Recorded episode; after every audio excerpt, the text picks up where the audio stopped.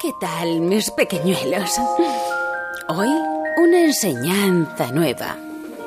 Si hay un lugar en el mundo donde ocurren situaciones inesperadas es en una... Sala de velación.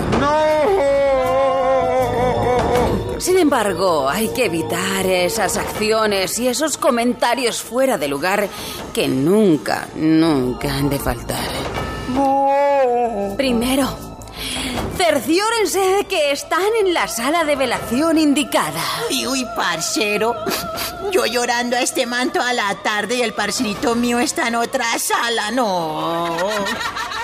Evite frases lógicas, pero inoportunas. Ay, ¿cómo así, parce? ¿Cómo que se murió? Si yo ayer lo vi vivo a lo bien. Uy, como quedó igualitico, parece dormidito, pero para siempre. Menos mal no se murió de nada grave, ¿cierto? Ay, Dios.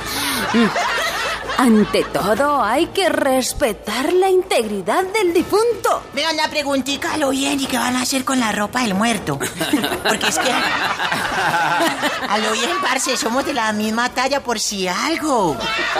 Ah, y ese man como era arrastrado. Si dejó alguna cosita, hombre. Sí, será que la moza ese se va a aparecer por aquí con los niños. Y esos niños que son igualíticos, ¿sabes? No, no, no, no.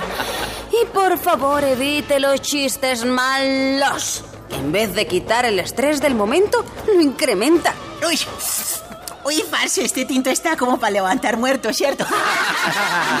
o sea, muertos a la velación, ¿sí me entiende? Uy, no, que lo cremen en bajo. O si no, no quedan ni las cenizas de Blacuchento, parce. Mire, quieto, quieto. Uy, esa viuda está como buena. ¿Dónde irá a ser el remate de este entierro?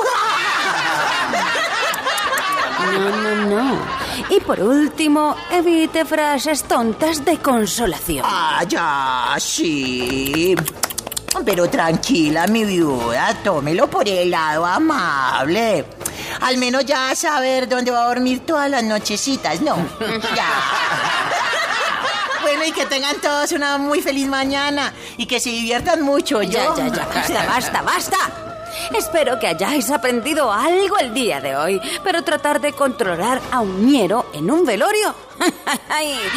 Es más fácil conseguir una ninfómana virgen, ¿eh? Buen día y espero que os hayáis muerto, pero de la risa.